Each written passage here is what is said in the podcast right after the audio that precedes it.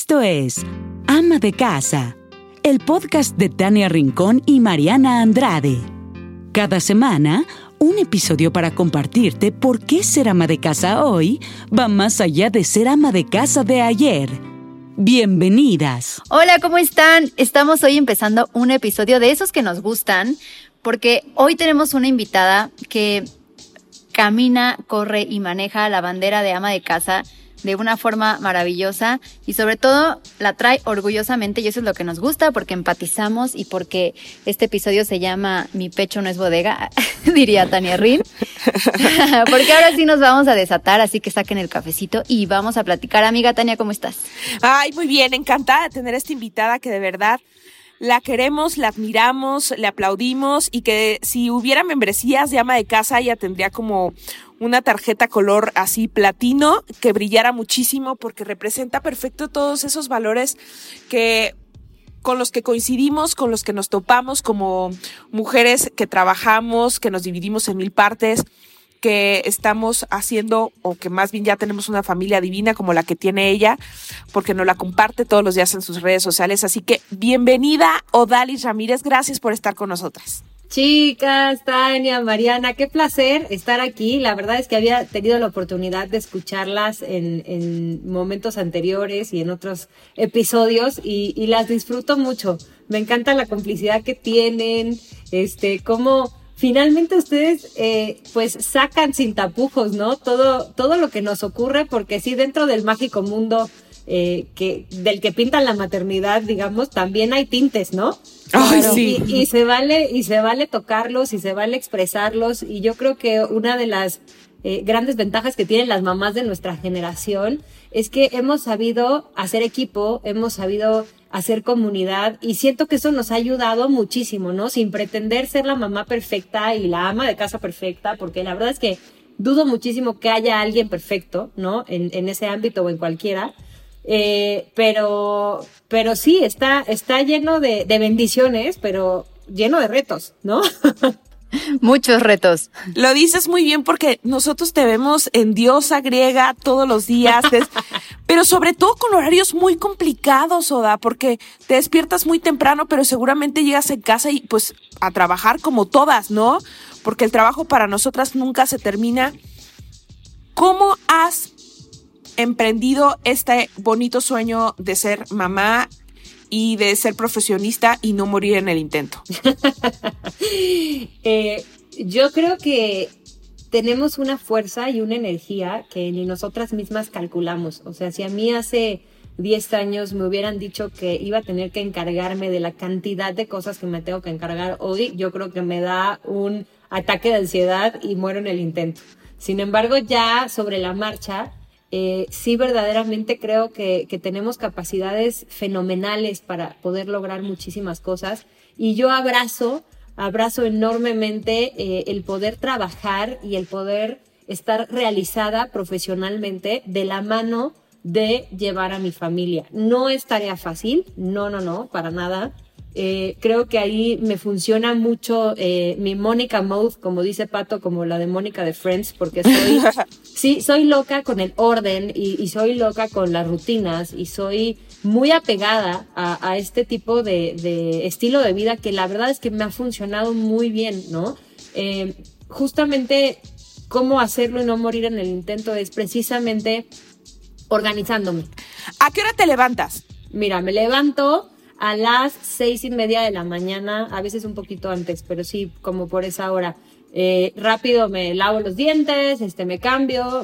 ahora con, con, la pandemia, pues me toca peinarme y maquillarme, pues acá en la casa para, para evitar eh, cualquier otro tipo de contacto, digamos, que me pueda poner en riesgo a mí o a mi familia. Entonces me arreglo eh, y me voy a Televisa Chapultepec para llegar al noticiero. Ok. Eh, de ahí eh, hay algunos días que acabando el noticiero alcanzo a venir a desayunar a mi casa y tal cual eh, ordenar qué es lo que se va a comer, que si los niños, que si el homeschool, ¿no? Este, que si Rocco, que si la siesta, que si el pediatra, que si la vacuna, que si el súper. tengo, tengo pues aproximadamente media hora para poder desayunar y organizar lo que va a suceder en mi casa en el día, ¿no? Y para que no encuentre yo una casa derrumbada cuando regrese. y de ahí me voy a Cuéntamelo ya. Llego a Cuéntamelo ya, mi junta de contenido. Eh, y, posteriormente pues hago el programa de 12 del día a una y media de la tarde. A veces me tengo que quedar un poquito más, hacer pues que si grabaciones de menciones eh, y bueno, cosas que van saliendo, pero normalmente eh, a las 2 de la tarde ya estoy en mi casa para eh, pues comer con mi familia, para hacer las tareas con Gia, para hacer eh, todos los ejercicios de motricidad y coordinación con Rocco. justamente ahí es donde entra el tema de, de la organización, porque pues también algo que hemos hecho Pato y yo y que hemos tratado de ser militares, ¿no? Con eso es tener a los niños dormidos a las siete y media a más tardar para que también nosotros tengamos chance de, de tener, o sea, vida, ¿no? Y de poder platicar y de ver una serie juntos y de, ¿no? Eh, de, mantener este, este espacio de pareja que, que creo que es de vital importancia, porque aunque ustedes no lo crean, que sé que sí lo creen, a veces estamos en la misma casa y no nos vemos hasta las siete y media que los niños están dormidos. O sea, te entiendo. Sí lo, veo, pero no lo veo, pues, ¿no? Sí, sí, te I, creo. I feel you, sister. Entonces, sí, sí, la verdad, a mí me ha funcionado mucho tener eh, rutinas de, de, por ejemplo, los martes se hace el súper, eh, los lunes se piden frutas, verduras y carnes, eh, los eh, eh, las mañanas, o sea, tengo los horarios que hago yo de propia mano, o sea, no crees tú que Excel, no, no, no, yo con mi manita y con mis cartulinas y mis plumones de colores hago mis horarios, los de Gia, los de Rocco, que si el inglés, que si la clase, que si el homeschool, que si la gimnasia, que si ¿no? Este, tengo los horarios muy bien establecidos. Mis hijos a las seis y media de la tarde se están bañando, a las siete están cenando y siete y media están en la cama. O sea, yo, yo para eso soy eh, de verdad que, que súper, súper militar, a menos de que sea, digamos, fin de semana o vacaciones. Pero de veras que eso me hace toda la diferencia, chicas, porque, porque, porque tengo un espacio para mí, porque tengo un espacio para mi pareja. También cuando estoy en mi trabajo, pues ya suelto, ¿no? Las labores de la casa y disfruto mi trabajo. O sea, estoy donde, donde estoy físicamente. Mi mente está donde está mi cuerpo, ¿no? No es que estoy trabajando y estoy pensando, chin, la tintorería. No, no, no. O sea, sí, sí es una labor de, de, de estar en el aquí y en el ahora, ¿no? Es algo que he aprendido y hacer todo lo que una puede, pero si algo se te va de las manos y si ya no logró meterse a una clase y conectarse, tampoco me voy a azotar, ¿no? O sea, porque no sirve de nada. De acuerdo. Totalmente. Entonces, una, una hace lo mejor que puede con lo que tiene. Y al que le guste bien y al que no, pues que vaya y haga su propia familia, ¿no? Fíjate que sí, ¿eh? yo sí digo mucho eso en redes. Yo les digo, no se agobien, o sea, no pasa nada porque no, no es natural que todo salga perfecto. No hay manera. Entonces, si un día no lavaste los trastes, no te preocupes. Si hiciste 20 mil cosas y no tendiste la cama, pues ya pasó, no pasa nada, ¿no? Sí, yo, por ejemplo, la verdad es que no cocino. O sea, cocino y tengo cuatro o cinco platillos que los hago con todo mi amor y mi corazón y me sale de pelos, ¿no? Pero ya, ese es mi límite. Y tampoco me voy a estresar y me voy a esforzar por aprender a cocinar más, porque o aprendo a cocinar o salgo a jugar al jardín con mis hijos. Y como ves que para mí tiene mucho más peso este, sa poder salir a jugar al jardín con mis hijos y que mis hijos pasen tiempo conmigo, ¿no? Entonces, ya sé que el que cocina en la casa, bendito Dios, hacemos un gran equipo, es Pato, este, que además de que es superfood y tiene una sensibilidad espectacular para la cocina, ¿no? Nos consta. Claro, ya, ya tenemos, ya tenemos como muy, muy repartidos, eh, muy repartidas las tareas que, que, hacemos y la verdad es que así funcionamos muy bien, ¿no? También, este, al principio, por ejemplo, me súper clavaba de que no, yo tengo que entrenar tres veces a la semana. Ya de ir a un gimnasio, pues ni te digo, ¿no? O sea, eso desde que ya nació, olvídalo, no me puedo parar en un gimnasio porque me siento la más culpable de irme, el tráfico, el gimnasio y luego dos horas después regresar y ya perdí tres horas de estar con mi hija y aparte trabajo. Entonces, el gimnasio lo abandoné pues desde que ya nació. entonces me reinventé y readapté y entonces entreno en mi casa eh, un entrenamiento que es de 20, 25 minutos, a veces media hora, pero lo hago en la comodidad del hogar a la hora que yo pueda, ¿no? Y cuando Claro. puedo. O sea, al principio me azotaba y después de que nació Rocco, híjole, Tania, yo creo que Mariana y yo te podemos decir suerte con tus Chan, chan, rutinas de chan. ejercicio ahorita que tengas dos hijos. No, no, es que cuando no estás con uno, estás con otro. Eh, el primer hijo está súper resentido de que llegó el hermanito y algunos lo toman bien, algunos lo toman mal. algunos los toman re mal, como Gia, ¿no? Entonces, yo no tenía tiempo de hacer ejercicio. Yo te puedo decir que mi posparto de Rocco, no, o sea, no pude hacer ejercicio como bien y en forma, pues prácticamente hasta que Rocco cumplió un año. O sea, esa es la realidad, o sea, porque porque no me daba la vida y entonces me azotaba y entonces mi placidez y entonces la celulitis y entonces híjole, pero es que salgo en televisión y entonces tengo una imagen que cuidar, pero es que entonces llego a mi casa y mi hija me, me ruega, o sea, me pide a gritos con lágrimas en los ojos que por favor juegue con ella las muñecas en vez de ponerme a hacer ejercicio. Claro. Hasta que llegó un punto donde dije, bueno, que me cuelguen las carnes, ya me pondré leggings, ya me pondré medias, ya veré qué hago. Y llegará un, un momento donde pueda reacomodar y, reintegrar mi rutina de ejercicios a mi vida. Ahorita no. Porque yo solita me azotaba. Solita, ¿eh? sí, somos los peores. O sea, te azotas sola, sola. Sí, sí. Sí, porque déjame decirte que te veías espectacular al mes. O sea, los dos días. Pero sabes que, muchas gracias, pero la verdad, hubo mucho truco ahí. hubo mucho truco porque busqué, no, busqué la ropa adecuada, este, yo soy de complexión flaca, entonces digamos, en peso no, no se me notó y la verdad es que sí bajé muy rápido ambos embarazos, pero ahí te va la parte, la parte que no está tan padre de bajar tan rápido, que entonces eres, mm, o sea, tiendes mucho más a la flacidez y para la flacidez la única manera que hay es haciendo ejercicio. No hay de otra, ¿eh? O sea, no hay de otra. Y yo no lo podía hacer. Entonces no me ponía ombligueras, entonces pues no me ponía pantalones muy pegados, jugaba con las prendas bendita moda holgada que bueno, vino a salvarme la vida. Este, y jugaba un poco con eso y entonces sí me veía flaca, ¿no? Pero no estaba tonificada, no estaba como yo quería estar, ¿me explico? Sí, sí, pero eso es porque nosotras somos exigentes, o sea, de verdad nosotras somos las más severas con nosotras mismas porque nosotros que te veíamos, te veíamos espectacular y es como de, wow, ya se recuperó. Pero ahorita que lo dices, creo que sí, hasta el año de que nuestros bebés, o sea, cuando tal cual ellos están cumpliendo un año, como que ahí regresamos otra vez y dejamos de ser ese monstruo que está irritable de malas, este, que está malavariando porque no entiende las cosas que pasan en su cuerpo, con tu entorno y estás como otra vez recuperando tu rutina. Y sí lo dices bien, o sea, como que hasta el año ocurre esto de ya, tengo control sobre mí misma, sobre eh, mi rutina y sobre las demás cosas. Pero tú lo haces muy bien y sobre todo apoyado de pato. Y eso es como un reclamo que siempre nos dicen. Ay, sí, es que ustedes cómo logran que sus esposos les ayudan.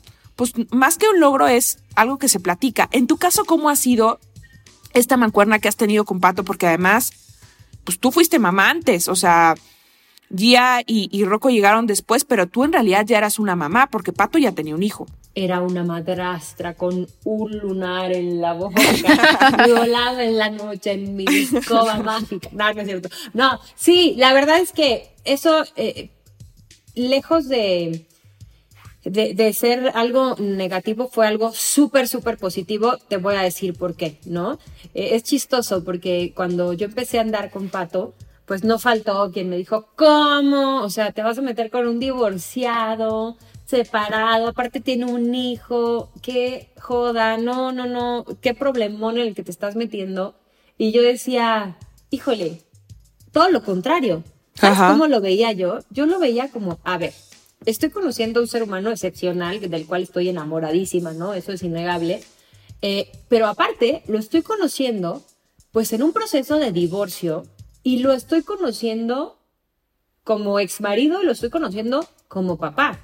Claro. Entonces, o sea, yo no experimenté y fui a ver qué onda con Pato. O sea, yo conocí a Pato en el peor momento, yo creo que de su vida, porque se estaba, ya llevaba año y medio separado, pero todavía no firmaba el divorcio, digamos. Ajá. Este, y, y estaba en un proceso legal, pues muy complejo, ¿no? Donde, pues estaban tratando de llegar a acuerdos y el estira y afloje y tal. Y yo vi a Pato en el peor momento de, de, de ese, de ese divorcio, de esa separación, siempre fue un auténtico caballero. Entonces yo dije, si este es su peor, ¿cómo va a ser el mejor? ¿No? Wow. O sea, por supuesto. Y yo veía a Pato como papá y decía, este hombre, qué bárbaro, porque además tiene una vena con los niños. Sí. Hay, gente, hay gente que, bueno, aprende a ser mamá y aprende a ser papá como en el camino y, bueno, con sus hijos son lo máximo, pero antes no, no, no tienen como mucha relación con los niños. Pato no, Pato siempre ha sido eh, como súper magnético con el tema de los niños. O sea, los niños lo aman, lo adoran, ¿no? Y siendo su hijo, pues todavía más. Entonces, yo ya conocía a Pato de ex marido, ya conocía a Pato de papá, eh, ya nadie me lo contó, ¿no? Entonces, al contrario, lejos de ser un contra, eso fue un súper pro para, para, para yo pues elegirlo como padre de mis hijos, porque sabía que independientemente de, de, la gran pareja que es y de lo mucho que me apoya y, y, y, de lo leal que es como, como amigo, como pareja, como padre, como familia, sí, sí sirve, o sea, no es lo mismo ser, yo siempre lo digo, no es lo mismo ser buena pareja que ser buen papá, ¿eh? No necesariamente van las dos cosas de la mano y sí creo que tenemos una responsabilidad muy grande como mujeres y como hombres de elegir quién va a ser el padre y madre de nuestros hijos. Es una responsabilidad enorme, o sea, enorme saber con quién te vas a reproducir y a quién vas a tener que verle la jeta el resto de tu vida. ¿Me explico? O sea. De acuerdo. sí, es, cierto. Sí. Es, es, una situación que, que mucha gente lo confunde, ¿no? Entonces, para mí era muy importante saber que él era el indicado en los dos aspectos y la verdad es que tuve mucha suerte. Además, Pato viene de una familia ultra feminista, ¿no? O sea, es, es, yo creo que, bueno, Tania, tú tuviste la oportunidad de sí. trabajar con él muchos años y, y, y genuinamente es un hombre eh, caballeroso, es un hombre respetuoso, eh, ¿no? O sea, sí le da un lugar a la mujer. Y que está avanzado fenomenal. para lo que ocurre en nuestra sociedad en México. Sí. O sea, yo creo que hasta por el tema de la nacionalidad y por la educación que recibió de su mamá, que su mamá también es una santa, o sea, sí, sí peleaba como de más por, por, por lo que ocurriera con cualquier mujer en el foro y eso, pues la verdad es que no, me consta. O sea, y a Marianita también, porque sí, también sí, le tocó. Ah, ¿a ti te tocó, Mariana? Ah, sí, bueno. también, muchos años. Sí. sí, o sea, ustedes la verdad es que ni les cuento, es, es increíble los, los valores que, que día a día le inculca a, a nuestros hijos. Y sí, lo que dicen ustedes de yo ser mamá antes de, pues mira, creo que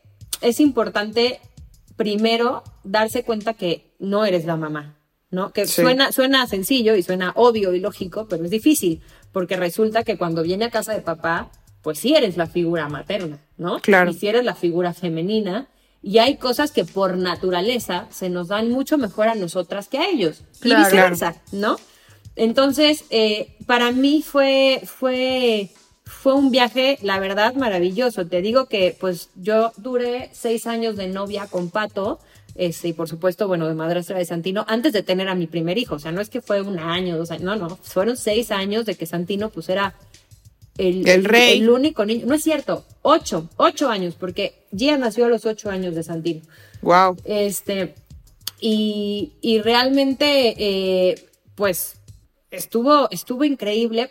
Aprendí mucho eh, mucho de lo que sí se hace bien y de lo que no se hace bien, lamentablemente, pues lo tuve que aprender con Santino, ¿no?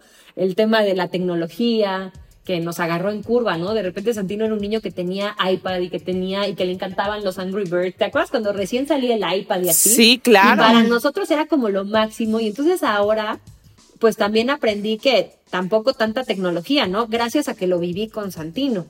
Eh, y, pero la verdad es que yo, yo he disfrutado también mucho mi, mi papel de, de, madrastra. Suena horrible el nombre, o sea, suena horrible el título porque además las películas se han encargado de ponernos como, como brujas, ¿no? Es, es culpa es de eso. Hollywood. Exacto, es Fue culpa Disney. de Hollywood.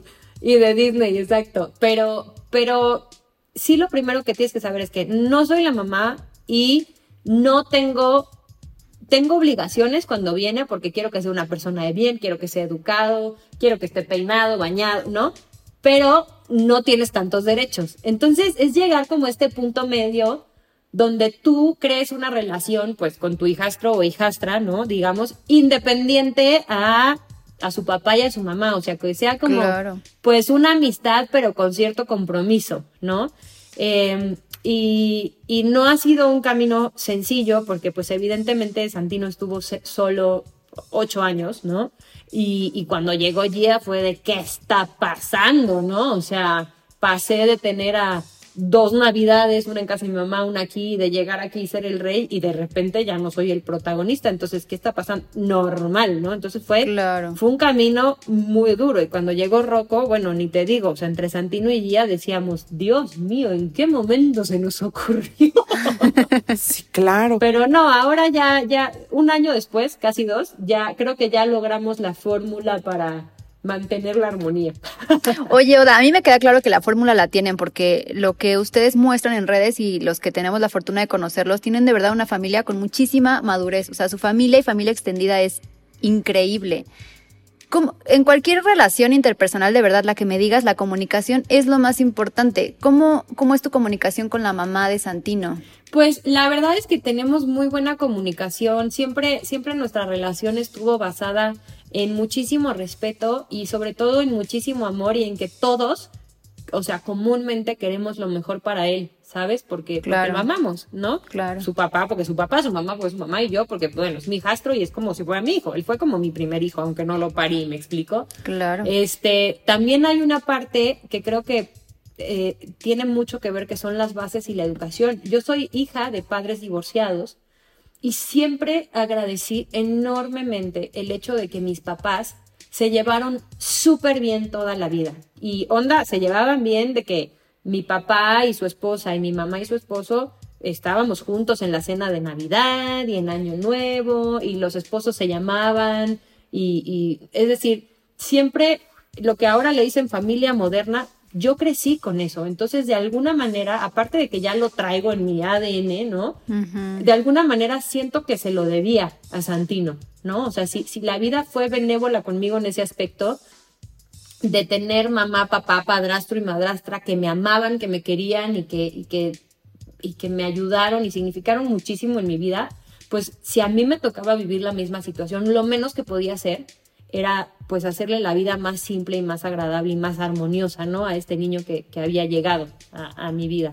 Este, entonces, partiendo de ahí, siempre, siempre, eh, pues tratamos de que él estuviera bien, de que estuviera feliz. Evidentemente no es un proceso sencillo, no se llega fácil a, a esa armonía y a esa comunicación. Sin embargo, lo que siempre sí, sí hubo fue mucho, mucho respeto. Eh, y a partir de que yo me embaracé de Gia, hubo como una cercanía como mucho más eh, evidente e importante porque eh, pues pues también ella quería como formar parte de eh, pues de, de esta familia de Santino que ahora incluía una hermana no que ella pues quería darle pero en ese momento no se lo pudo dar y entonces para ella era como muy importante pues también poder vivir a su hijo con una hermana no de hermano mayor y la verdad es que siempre ha sido eh, súper amorosa, eh, siempre es preocupada por Gia, ahora por Rocco, por supuesto. No nos podemos ver mucho en estos momentos porque, bueno, claro, está la pandemia, entonces andamos como que súper guardados, ¿no? Y esto ha venido a afectarnos a todo en muchos niveles. Pero, pero bueno, el cariño está, el cariño y la madurez están, ¿no? Y habla de que tú tienes una extraordinaria inteligencia emocional y que pues lo que te mueve es el amor y el corazón y de verdad el desvivirte porque todos tus hijos estén bien y eso, pues eres finalmente como el pegamento. Nunca voy a olvidar cuando nos hiciste el favor de invitarnos al bautizo de Gia, que justo la mamá de, de Santino estaba cargando a Gia y todos babeábamos porque decíamos, eso no es fácil de lograr, ¿no? Se necesita de verdad mucha madurez, se necesita mucha inteligencia emocional para lograr lo que ustedes lograron y que de verdad, pues es digno de, de, de aprender, ¿no? Es digno de estudio y por eso estás aquí con nosotros, Oda, porque No, pero- admiramos, admiramos la manera en que lo haces y que lo construyes todos los días por el bien de los que tú quieres.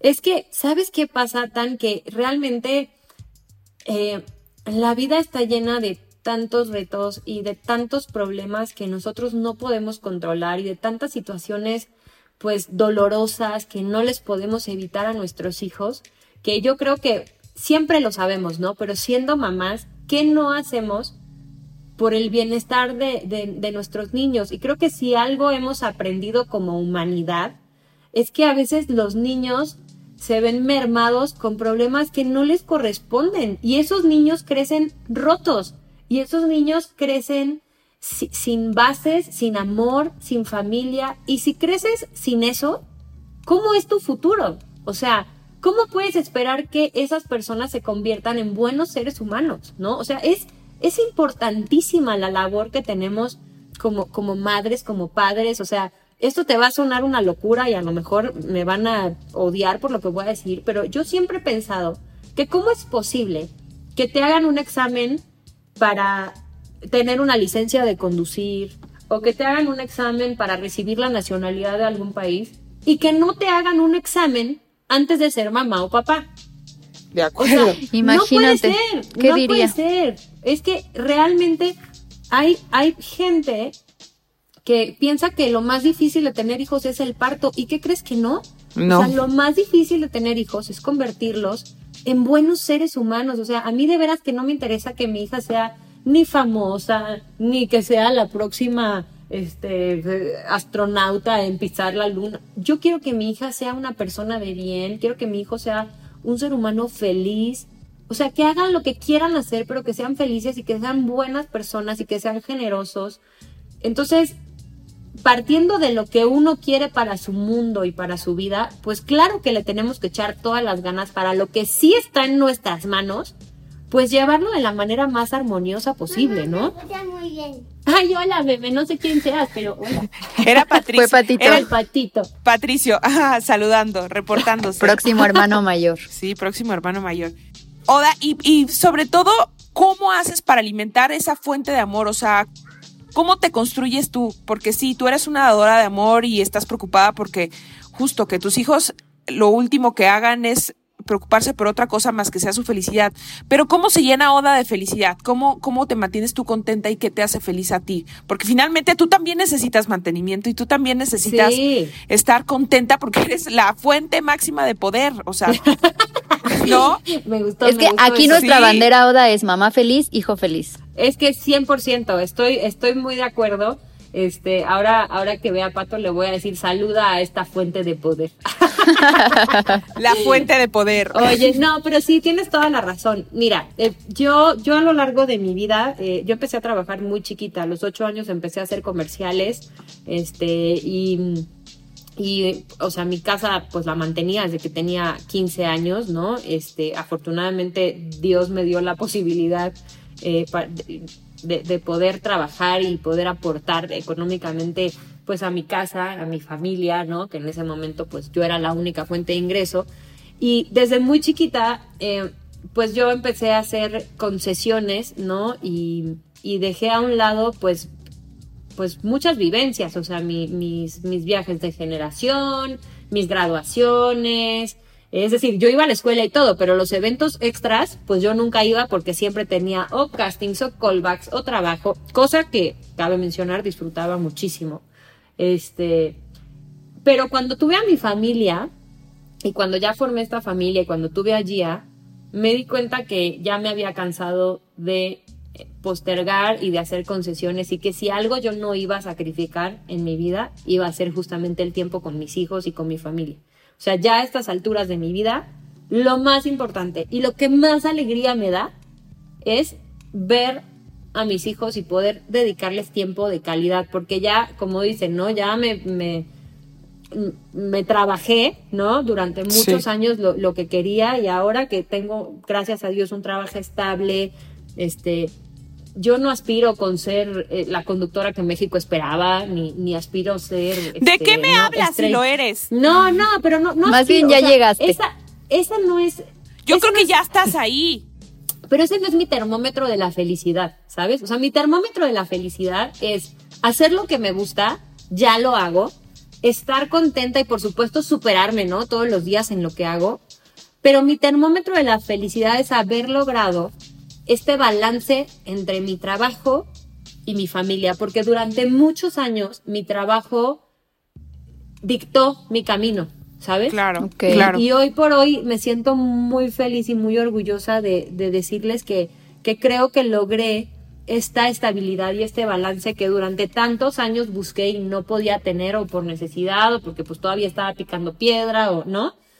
Eh, me hace muy feliz poder llegar y ver, les va a sonar horrible, pero ver a mis hijos comiendo tierra del jardín para correr y quitárselas de la mano y decirles que eso no se hace, eso me hace muy feliz. O sea, ver a mi hijo gritando este, corriendo y divirtiéndose con su hermana, eso me hace muy feliz. Me hace muy feliz cada vez que podemos tener una reunión familiar que bueno, ahora, ahora han cobrado como un nuevo valor, ¿no? Sí. Este, me hace, me hace feliz poder ir a trabajar y, y disfrutarlo tanto, o sea, tanta gente que, que trabaja en algo que no le gusta, y yo tengo la fortuna de trabajar en, en, en, lo que siempre soñé, ¿no? Y por lo que tanto trabajé. Este. Y, y, y, te juro que disfruto cada vez más de las pequeñas cosas. O sea, de esas pequeñas grandes cosas, ¿no? Que damos sí, por porque, sentado sí. y que no. Y que, y que de repente cuando te da COVID y estás encerrado en tu cuarto 15 días, dices, ah, chirrio, mira, yo que de repente me aburría en el jardín jugando con mis hijos y lo que daría ahorita por estar ahí tirada en el pasto, ¿no? O sea, sí. de repente te da como otra perspectiva.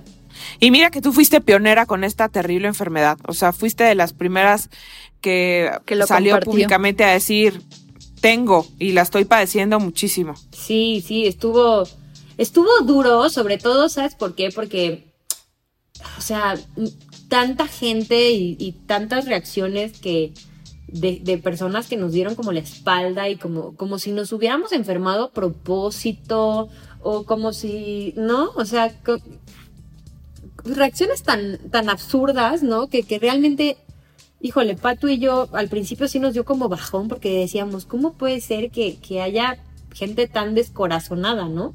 Sí, claro. Este, y, y finalmente pues estás en un momento vulnerable y estás en un momento pues de incertidumbre, ¿no? Porque al ser de los primeros pues había un chorro de cosas que no se sabían. Desinformación. Mucha ¿no? desinformación y al, al calor del tiempo, ¿no? Que dicen que el tiempo todo lo cura. Este, sí, sí me di cuenta que, que qué bueno que me sucedió al principio, qué bueno que nos pasó. Hubo tanto de lo que aprendimos de esa experiencia este, y yo sí creo que, que por lo menos en el caso mío y de Pato, nos convertimos en mejores seres humanos desde que nos dio esta enfermedad. O sea, siempre fuimos, creo yo, pues buenas personas y, y ayudábamos a quienes podíamos y tal, pero después de que nos dio esto, hijo mano, sí, sí te da una perspectiva tremenda y, y lo, lo único que nos queda es amor y agradecimiento, ¿eh? O sea, sí, sí verdaderamente nunca disfruté tanto el cargar a mi hijo o el ver la televisión con mi, con mi hija después de, como después del COVID. O sea, sí, sí fue, sí fue un antes y un después sin duda. Sí, no, esta pandemia nos ha dejado a todos eso, ¿no? Valorar tantas Ajá. cosas tan pequeñitas que ahora son tan grandes. Sí, sí, sí, sí, tal cual. Oye, Oda, ¿y si era la familia que soñabas? O sea, ¿de niña soñabas con esta familia o has superado la expectativa que tú tenías de familia? Ha superado, pero en un 100% la expectativa. Voy a hacerles una confesión. ¡Eh! Les voy a hacer Exclusiva. una confesión. La neta, digo, a pesar de que yo tuve, pues, a mis padres divorciados que se llevaban bien y todo, pues en la escuela me tocó, pues en mi grupo cercano de amigas, que la mayoría de sus padres estuvieran separados y me tocó vivir por medio de ellas como los papás se pedían la cabeza el uno del otro por medio de sus hijos. Y, y me tocó ver cómo mis amigas sufrían, ¿no? Por, por estas situaciones de, es que mi mamá me mandó a decirle a mi papá que si no le pagaba la manutención, entonces que no me puede ver, pero me mandó a mí a decírselo. Y yo decía, ¡Ay, Dios no! mío, o sea, qué situación fea, dura, a dónde se está yendo la sociedad si ya somos capaces de, ¿no? Sí, de usar a los hijos como moneda de cambio. Claro, y, y siempre, siempre mi mamá me decía, es, es importantísimo, me decía, que, que elijas bien al papá de tus hijos. O sea, más que, fíjate qué chistoso, más que decirme mi mamá, ay, sueño con el día de tu boda, hija, cuando te cases y tengas a tu esposo. O sea, yo jamás escuché eso ni de mi mamá ni de mi papá. O sea, cero presión de cásate, cero, ¿no? Creo que se nota. este, pero, Pero no lo- se hagan, que seguimos esperando la boda. no, pues sí, espera sentada. Oye, pero mi mamá siempre me decía, eh, tienes que fijarte muy bien en, en, en el padre de tus hijos. O sea, quien quiera que sea, tiene que ser una persona de bien, una persona honesta, una persona valiente, eh, ¿no? Bueno, y nunca, nunca le di tanta importancia como cuando vi al el rollo de mis amigas y sus papás divorciados. Entonces, como por ahí de los 23 años, yo siempre supe que quería ser mamá. como también según yo siempre supe que nunca me quería casar, ¿no? Y como por ahí de los 23 años, platicando con una amiga que de hecho es psicóloga, es sexóloga, le dije, ¿sabes qué? Se me hace que voy a congelar eh, mis óvulos. No es cierto, esto fue como a los como a los 19, 20. Se me hace que voy a congelar mis óvulos porque ya cada vez, mientras más conozco gente y hombres, menos quiero reproducirme con uno de estos. O sea, es que ponte que de novios están bien y sales un rato, pero de papás dije, Dios mío, qué cosa terrible el mercado. O sea, no. Y yo no me quiero atar a un panque el resto de mi vida y, hacer, o sea, y depender y tener que, que estar compartiendo a mi, a mi bendición con quién sabe quién, ¿no? O sea, la verdad es que no veo para cuándo, entonces voy a congelar mis óvulos y yo creo que me voy a hacer, eh, pues, inseminación, o sea, literal con tratamiento, ta, ta, ta, pero yo voy a ser, ahora sí que dueña de, de ¿no? De, de, la decisión y del hijo o hija que salga. Y ya tenía yo muy tomada esa decisión de sí. A los 19 años. 19, 20 por ahí, sí. Sí, sí, sí, es una confesión fuerte, pero es la verdad. No, pero además tú siempre pues has sido muy... Habla de una mujer muy madura. Sí, porque has trabajado desde muy chavita y, finalmente te relacionabas con gente también más grande. Entonces, no está descabellado, ¿eh? No estoy juzgando lo de 19 años. Sí, sí, sí. Pero está padre que ya tuvieras tanta claridad. Sí, sí, yo decía, mira, mejor, ya sé que va a ser difícil, va a ser complejo, pero mejor eso a estar sufriendo con el típico papá, el que no llega, el que se le olvida el cumpleaños, el que le vale ser papá, el que aparte le va a pasar todos los traumas al niño o a la niña. No, hombre, pues mejor lo hago yo, ¿no? O sea, y entonces, muy chistoso, porque bueno, dos, tres años, nunca congelé mis óvulos, por supuesto que no, o sea, lo, lo dije y nunca lo hice. y ya después, como a los, sí, 23, 24, por ahí, 23, justo a los 23 conocí a Pato. Ya vamos a cumplir 10 años. ¡Wow! Este, sí, y entonces a los 23 estaba platicando con él, no sé qué, ahí estábamos en la, no sé, tercera, cuarta cita. Y le dije, no, yo, la verdad, o sea, tú tranquilo, sin presiones, porque en realidad yo lo que quiero es esto. Y se me quedó viendo y me dijo, ¿cómo? pero sí congelaste los ojos. Y yo, no, ya no lo hice, pero, o sea, todavía estoy súper a tiempo. Entonces, sí, cero presión y tú tranquilo y vamos a ver a dónde nos lleva esto y si nos lleva y si no, tampoco pasa nada. O sea, yo mi plan de ser mamá ya lo tengo, ahora sí que eh, contigo sin ti, ¿no? Claro. Y entonces, pobrecito, o sea, ahora lo pienso al calor de los años y digo, Qué, duro, ¿no? Que la chava con la que estés saliendo te tire eso. sí. Está como un poco shocking. Pues sí, ¿no? Porque tenía enfrente a una mujer autónoma que sabía tomar decisiones y que no necesitaba de un hombre para que viniera a rescatarla, ¿no? Sí, 100%. Híjole, es que yo estoy tan en contra de ese modelo de, de, de, esperar a que un hombre te salve la vida. O sea, te solucione te todo. solucione, no, no, o sea, de veras que estoy estoy completamente en contra y también creo que por eso en la antigüedad había había madres, o bueno, seguramente habrá todavía, ¿no? Que le decían a los niños, me arruinaste la vida. Pero en realidad no se la arruinaron los niños, se la arruinaron ellas con sus propias decisiones, ¿no? Así es. Entonces, entonces, este, bueno, pues esa es mi historia, confesión que quería congelar mis óvulos y no compartir mis hijos con nadie. Pero ahora, mira, Diosito es sabio y me mandó a Patito y entonces ya cuando lo conocí a él, dije, ah, no, bueno, ok, con este sí. Ese patito. Oye, Oda, esta es la pregunta del millón, porque se dice que todas las mamás vivimos con culpa. ¿Qué culpa de irte a trabajar? ¿Culpa de irte al salón de belleza? ¿Culpa de irte con tus amigas? Tú ya viviste este proceso perfecto, madurez, tienes el equilibrio, todas tus facetas están equilibradas, pero ¿la culpa vive en ti o no? La neta, la neta, sí. ¿Verdad?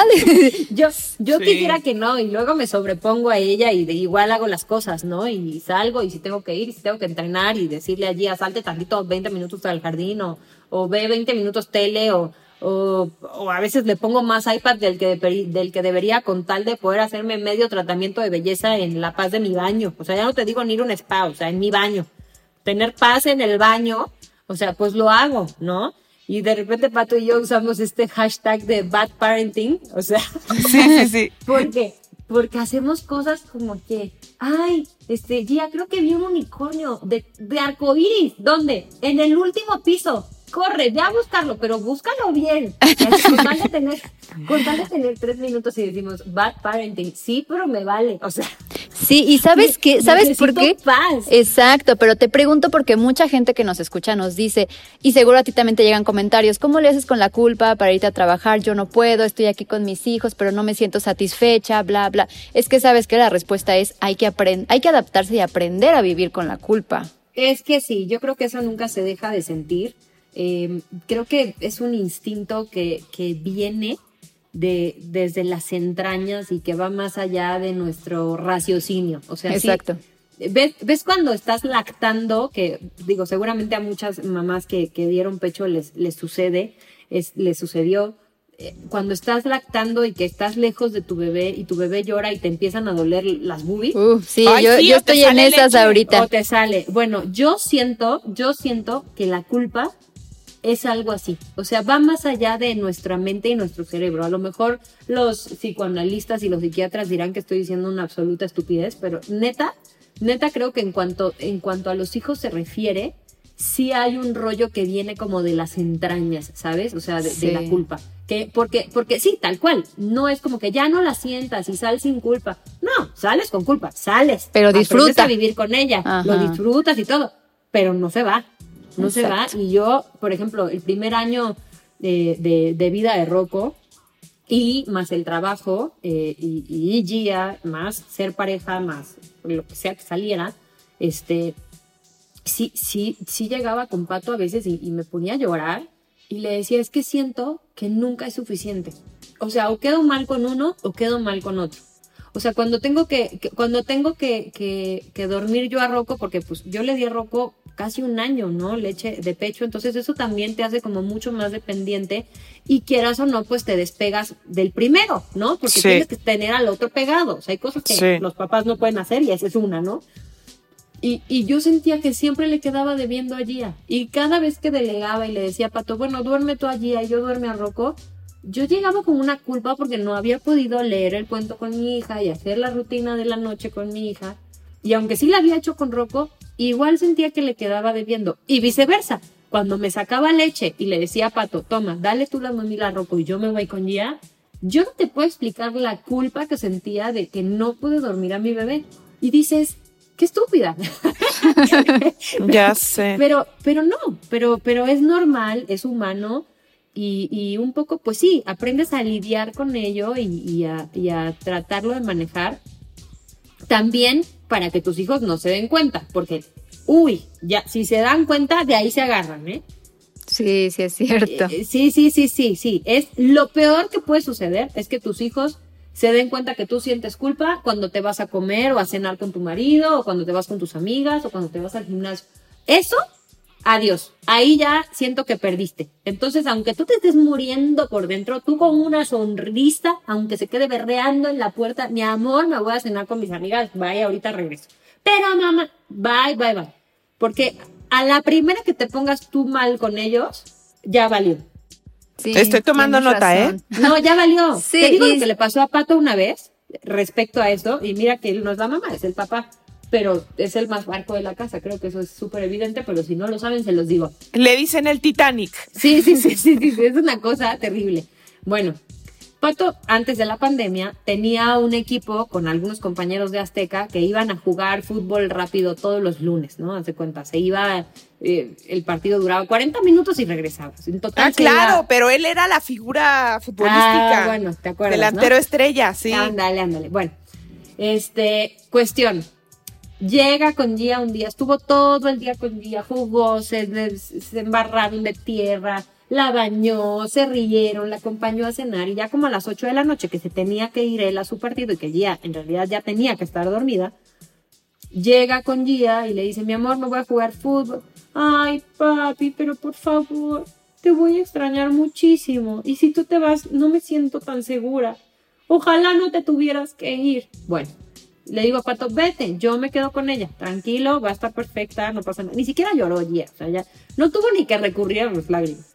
No, pero co- con, esa cara, o sea, Bueno, Pato se va, casi casi lo tengo que así empujar a la puerta y ponerle seguro para que se fuera a jugar fútbol, ¿no? Se va.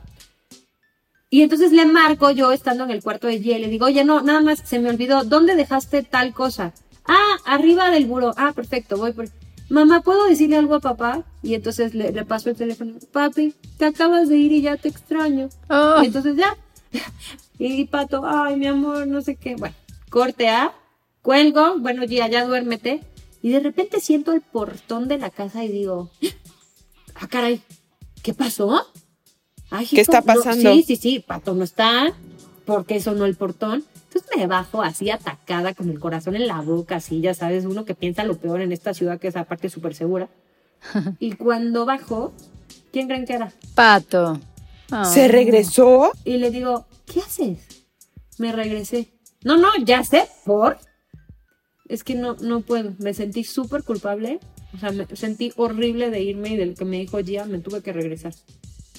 Plantó a su equipo. Sí, los plantó. Lo que sea que les haya dicho, los plantó.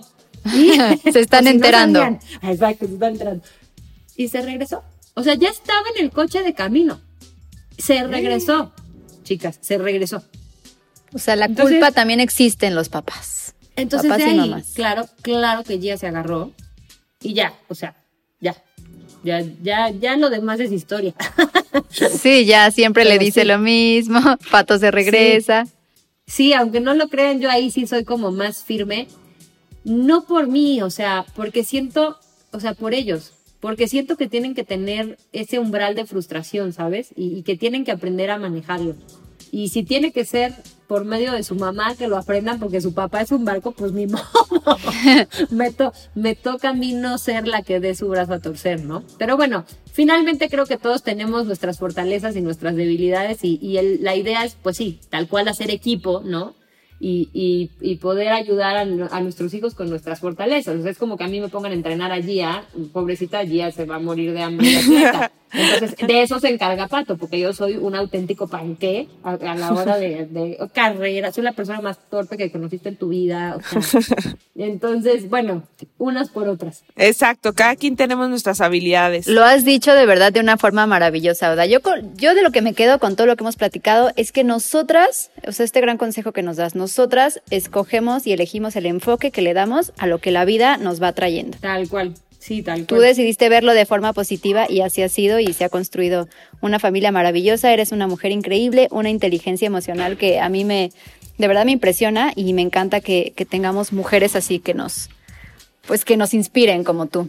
Ay, no. Y gracias por tu generosidad, Oda, por compartirnos. No dejes de subir historias tiernas con, con Rocco, con Gia, con Santino, con Pato, porque de verdad tiene una familia increíble que nos invita, de verdad, nos hace una invitación a todos los días a seguir creyendo en el amor, en la familia, en protegerla, en hacer todo lo posible porque todos estén bien, porque tú eres un ejemplo de eso, eres dadora de amor y de verdad muchas, muchas gracias por ser tan generosa y compartirnos tu experiencia, pues de la maternidad y de ser una mujer tan capaz como lo eres tú para, para estar bien en, en todas tus trincheras diferentes, como profesional, como mamá, como amiga, como, pues como, como todo lo que tú quieres ser, una mujer completa. Así es. Ay, les agradezco mucho las porras. Digo, no, no, no lo hago por eso, pero, pero la verdad es que se siente, se siente muy bonito escucharlo y bueno, eh, es un trabajo de todos los días. Gracias a ustedes por la invitación. Es recíproco. Yo también las sigo, las veo, las admiro. He disfrutado tantísimo tu embarazo de Amelia, Tania. No sabes cómo. O sea,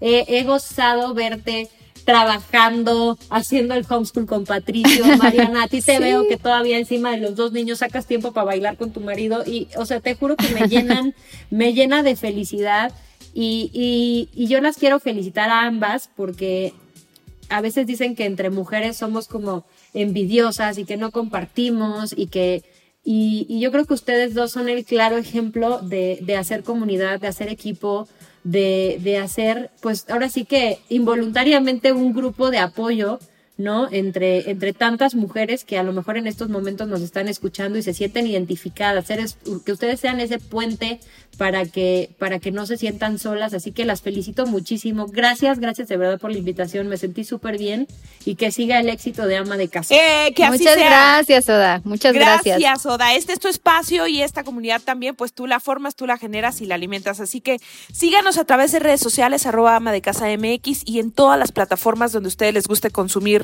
podcast. Ahí estamos. Oda, gracias. Besos, chicas. Besos, bye bye. Gracias por escuchar un episodio más de Ama de Casa, el podcast para mujeres que son o serán amas de casa de hoy. Por favor, comparte, suscríbete y recomiéndalo.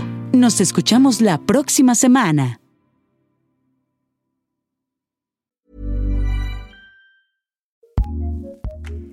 ACAST powers the world's best podcasts. Here's a show that we recommend. Hi, I'm Jerry Garbulski from TED en Español, and I want to invite you to listen to our podcast. Every week, we bring you the best ideas in the Spanish speaking world. In the current season, we ask questions like What do birds dream about? Can we work with people we disagree with? How do you prepare your children for a digital world? And many more. I invite you to listen to TED en Español for free wherever you prefer to listen or at tedenespanol.com. Los invito a escuchar TED en español en su aplicación de podcast favorita o en tedenespanol.com. Ideas in our language. Ideas en nuestro idioma. ACAST, recommends.